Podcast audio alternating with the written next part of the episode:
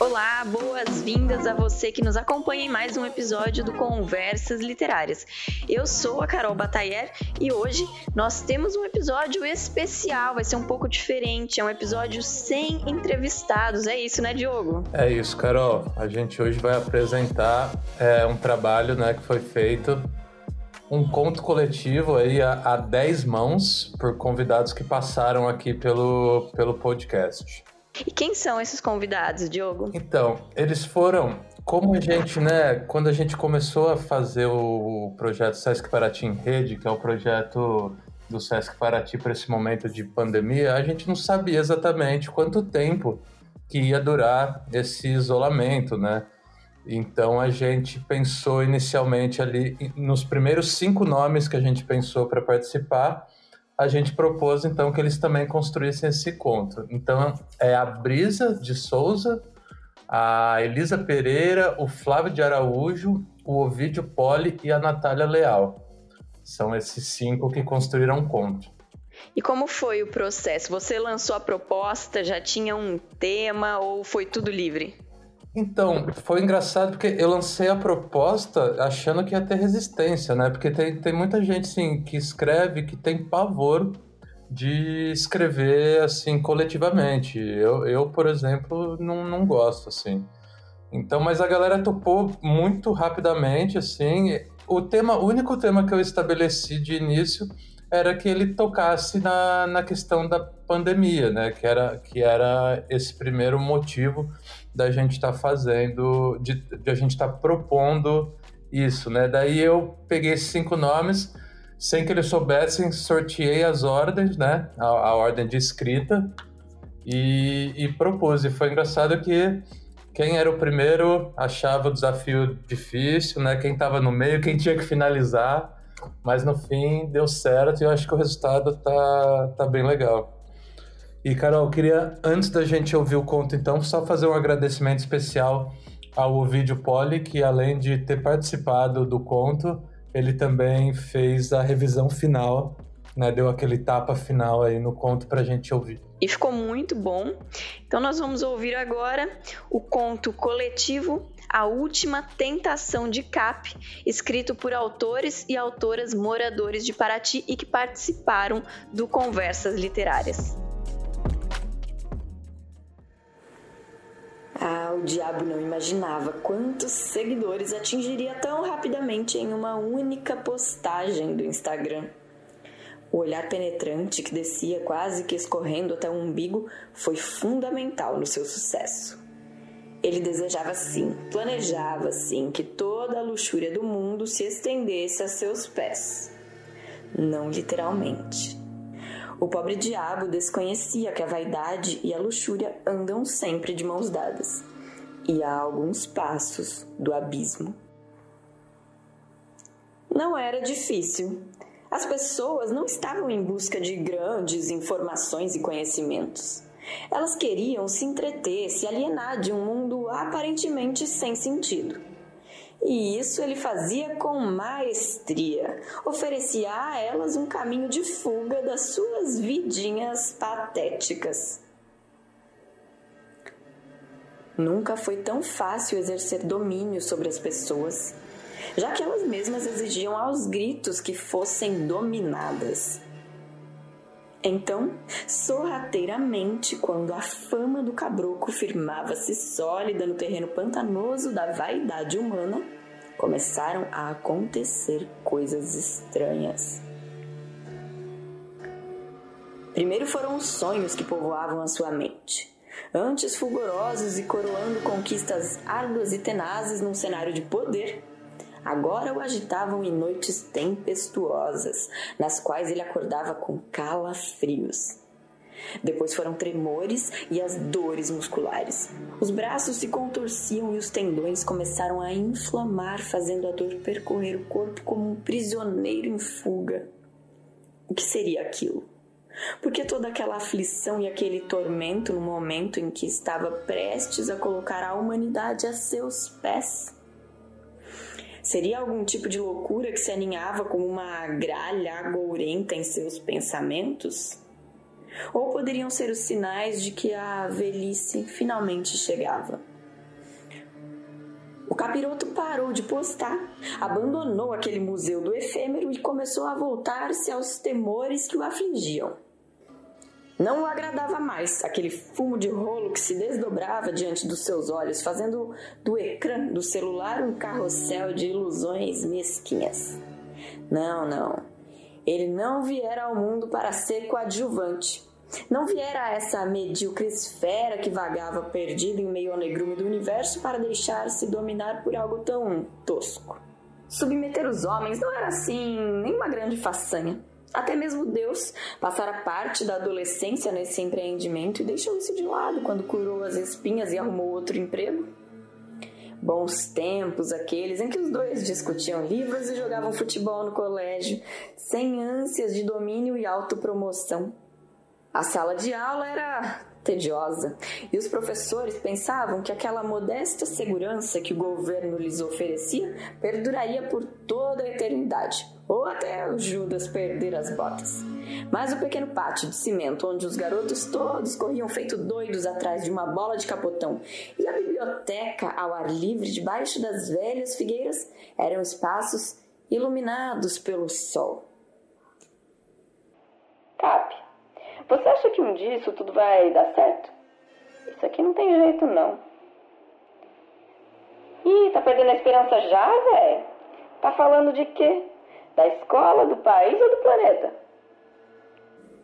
Os professores sequer imaginavam que aqueles dois amigos inseparáveis e que tinham apenas alguns anos de diferença entre si traçariam destinos tão diversos em seus caminhos. A amizade não apenas se penduraria no paradoxo entre o bem e o mal, até porque ambos são relativos. Talvez, se Deus tivesse parado um pouco para pensar na furada em que iria se meter ao defender o livre-arbítrio anos mais tarde, mas, no mesmo livro, mandar escrever: tudo está descoberto e exposto diante dos olhos daquele a quem havemos de prestar contas. Hebreus 4,13.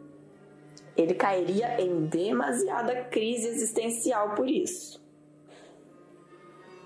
É, Deus sempre teve problemas de autoestima e áreas de propriedade sobre as coisas, bem a cara do autoritarismo. Ele sempre precisou de plateia e de defesa. Nunca entendi os julgamentos da indiferença e a lógica de persuadir o estado de liberdade individual. Deve ser por isso que ele me expulsou. Cap cresceu questionando a ordem natural da vigilância e da felicidade aprisionada. Ele não entendia o sentido das hierarquias, das submissões e as celas cognitivas do pensar e do agir.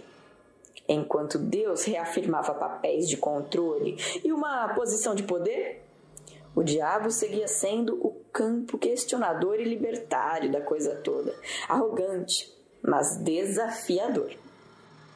Não subestima a desesperança do velho, mas também não desacredito. E Cap repensava a sua serventia nada modesta. Aliás, alguém marcado desde o início da eternidade tinha mais é que apertar a função Q, mesmo sendo-lhe reservadas as chamas inapagáveis do Hades. Cap romperia a todo custo o apêndice inflamado do Eterno, pois apenas a ele coube desvendar o segredo do sexo dos anjos. E tendo a chave da porta, não giraria a maçaneta. Não apenas girou, mas pôs uma serpente enxertada com o mesmo pó dos homens, como protetora dos portões do Éden. Aliás, é preciso o entendimento de que, após o pecado original, o casalzinho foi expulso, mas Cap não. Cap sempre teve acesso por entre a galhada da árvore do conhecimento do bem e do mal. Fora criado para desempenhar um script. Mas bastava. Exauria-o essa subserviência de querubim ungido, compreendendo que ele sim é que tinha a plenitude do livre-arbítrio Pois, diferente dos outros anjos e até mesmo de El Shaddai e de seu filho unigênito, era Cap tão apenas Cap, que tinha escolhas, pondo muita coisa em jogo, como bem disse o profeta Ezequiel. Estiveste no Éden, jardim de Deus, de toda pedra preciosa era a tua cobertura: sardônia, topázio, diamante, turquesa, ônix, jaspe, safira, carbúnculo, esmeralda e ouro. E mesmo assim desejou ser igual a Deus, porque querer sê-lo era a única forma de conspurcar suas digitais no acordo sacro preferindo a iniquidade, saindo daquele museu geológico absurdamente asséptico e clean, execrando a concepção de ser mero coprólito entre minerais. Pôde, assim, experimentar pela primeira vez o sugo fresco das putas, as lacerações da epiderme, a estranheza lhe revolvendo o útero ao impingir o primeiro assassinato. Ele, tão ele apenas, o primogênito das sensações que nem Deus havia vivenciado, como o ódio gratuito aos desvalidos, a vingança como oblação e o revigorante ócio. Diferente das criaturas do segundo escalão, o filho de Belial não era refém das horas, transitando mesmo antes do Gênesis e Apocalipse, como máquina do tempo de si mesmo e então, avesso à imposição do destino histórico, propôs um encontro conclamando o Todo-Poderoso a fim de esfregar certas injustiças na face desse a quem chamavam também de Jeová Tzidkeno. O pai aceitou o embate e, chegando ao pináculo do suntuoso Burj Khalifa, deparou-se com um menino azul sentado à beira do abismo. Cap, ou trinca-seis, ou pé-cânio, era também a variação imagética de seus muitos nomes.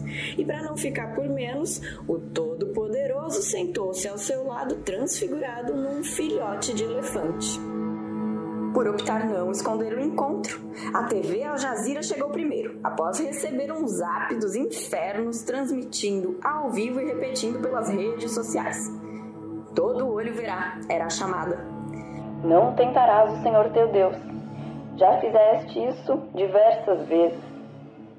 Ah, não tive escolha, ó Todo-Poderoso. No entanto, já não posso tentar-te, pois em ti não acredito mais. Eis à tua frente um ser pleno, e eu tenho algo que não tens: a liberdade. Diz o que queres, e tão apenas dessa vez, a título de não mais me julgares como injusto. Faz um pedido, pai da mentira, e eu atenderei ao desejo do teu coração de fel. De certo, Deus onisciente já sabe dos meus desejos. Tu foste capaz de amar os homens moldados com lodo da terra os mesmos que rejeitaram teu paraíso artificial e rejeitaram o teu filho unigênito.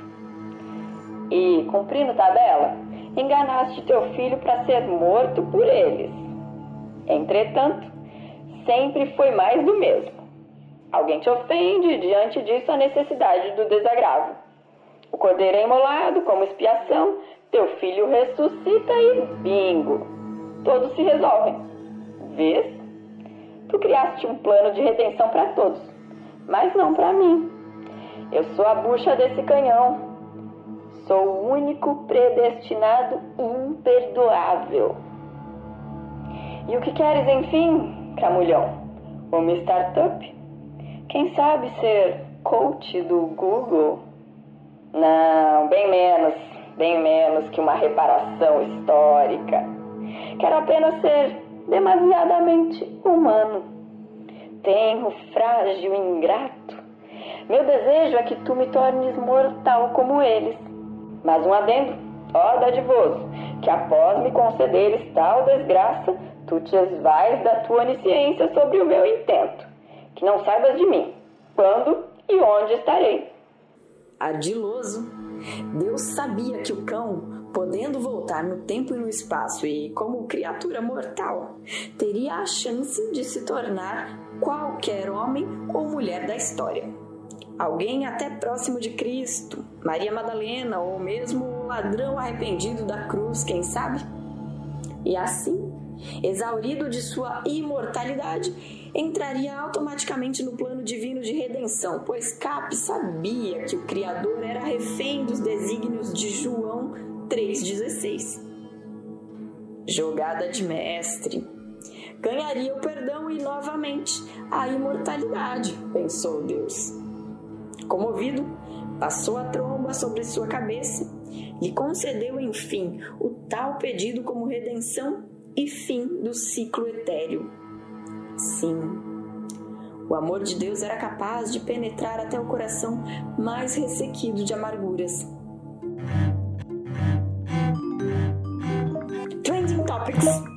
Cerca de 6 bilhões de pessoas se abraçavam emocionadas, curtindo e compartilhando as atualizações, quando então viram Cap, um menino azul, de pé no alto da torre mais alta do mundo, abrindo os braços, risonho e mortal, ser empurrado pelo elefante.